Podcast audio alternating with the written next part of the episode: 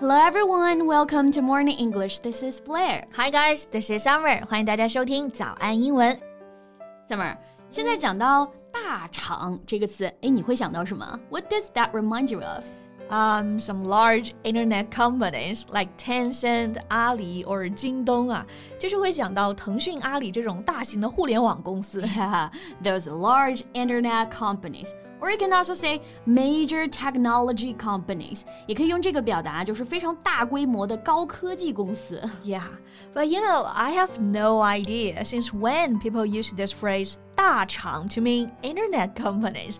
Because in the past, you know, that refers to some kind of factories that make meat or other produce. 对，在原来啊，大家讲大厂，其实指的还是工厂，对应的英文表达应该是 factory or plant。But gradually the meaning has changed. So about today, let's talk about the factory and some related words. Yeah, that sounds great. 所以，我们今天一起来看看这个工厂啊，到底除了 factory 还可以怎么说？然后呢，再来看一些热词，比如说大厂啊、打工人啊，英文怎么表达？OK，那我们刚刚讲到大厂啊，用到了两个表达。Internet company or technology company，嗯互联网公司或者是科技公司。对。然后刚刚那个话题我还挺想聊的，就是传统意义上的大厂，除了用 factory，是不是还有其他的说法 Yeah, there are two more words, plant and mill. ？OK，the、first one plant，P L A N T，就是植物的那个 plant。对，plant 除了表示植物，还可以表示工厂，meaning a large factory where cars, chemicals, or energy is produced. So what is the difference between a factory and a plant？嗯，如果要对比的话啊、f a c t o r y 表示制造、生产某种商品，plant 更强调于对于 energy、chemical 能源或者原料进行加工。比如 plant 有几个常见的固定搭配，发电厂就不说 power factory，but power plant。化工厂也是 chemical plant。 Yeah, that's very useful. Power plant and chemical plant. 不过有时候这两个词也是可以通用的，对吧？比如说像生产汽车的工厂，两种表达我都听到过啊，可以说 car factory，也可以说 car plant。 Yeah, yeah, that's true. And there's a third word we can use here mill. M I L L, mill.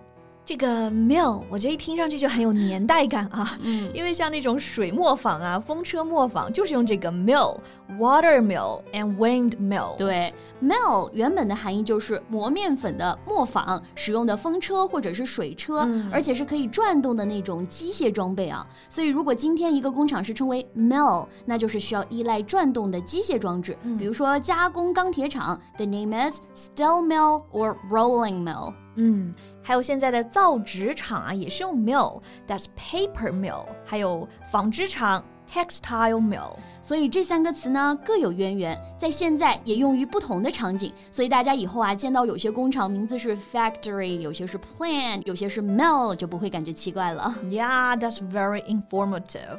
Okay, and besides that, I just think of another word, sweatshop. Sweat 就是出汗的那个 sweat，然后后面加上一个 shop。 这个词表示的意思就是血汗工厂啊，就是压榨里面的员工，他全部招的都是苦力的那种工厂。 Yeah, a sweatshop is usually a small factory where people work in bad conditions for very little money. 工作条件特别的艰苦，报酬也特别少，所以这个 sweatshop 就是个贬义词啊。It's always used in a disapproving way. 对， 比如说你招的童工，你都可以直接说 sweatshop boy，然后讽刺一家公司条件特别差，you can just say that's just like a sweatshop, or I feel like working in a sweatshop。那像你如果 work in a sweatshop，你肯定都不会自嘲自己是个打工人啊，因为这比真正的打工人惨多了。对，现在说自己是打工人呢，都不是真正意义上的打工人，对吧？嗯一般都还是朝九晚五啊，在办公室里工作的白领。那像打工人，它其实最初的含义就是离开家乡外出工作的人。So in this case, we can say migrant worker. Right. Migrant is used to mean a person who goes to live in another area or country, especially in order to find work. Migrant 它意思就是为了工作换地方移民的，所以真正意义上的打工人呢，就是 migrant worker。对， 比如说这个城市里有很多打工人。This town is home to many migrant workers. 诶，然后就有同学想啊，那打工人直接说 worker 可不可以啊？um, worker. The word itself means someone who works in a particular job or in a particular way. 嗯，这个 worker 单独用主要还是指工人或者是劳动者，比如说工厂工人 factory worker，建筑工人 construction worker。 对，那其实有一个很简单的词可以表达打工人这个含义，That's employee, someone who's paid to work for someone else. 对，就是雇员，给别人打工啊。 Yes. So if you work in a company, you're an employee, just like Blair and I. Right. We're all employees. We're in someone's employ. 所以除了可以说 employee，还可以用这个词组 be in someone's employ，是个正式的表达啊，表示替某人工作，也就是给某人打工。 So we're all in Alan's employ. Right. 诶，那这几个词呢就比较正经，没有把打工人那种自嘲表达出来。So here we have a more suitable expression, wage earner. Yeah, right.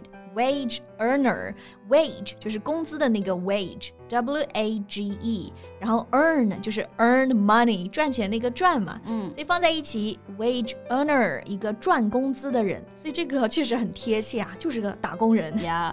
So a wage earner is a person who works at a job just for money. You're not that ambitious and you don't want to work overtime constantly. You just finish your work and get a paycheck every month. Yeah, that's a description for the group who like to use this term to talk about themselves. 不过这个词啊，除了可以表示我们现在说的打工人，其实它的本意也是经常使用的，它就是表示家里赚钱的那个人，earn money to support the family。Right. For example, there are two wage earners in my family. 意思就是我家里有两个人赚钱。对。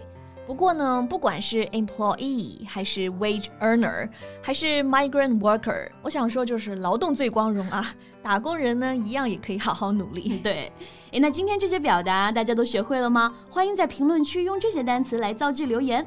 And that's all the time we have for today. So thank you so much for listening. This is Blair. This is Summer. See you next time. Bye.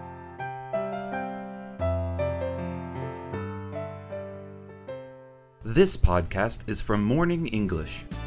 学口语就来早安英文。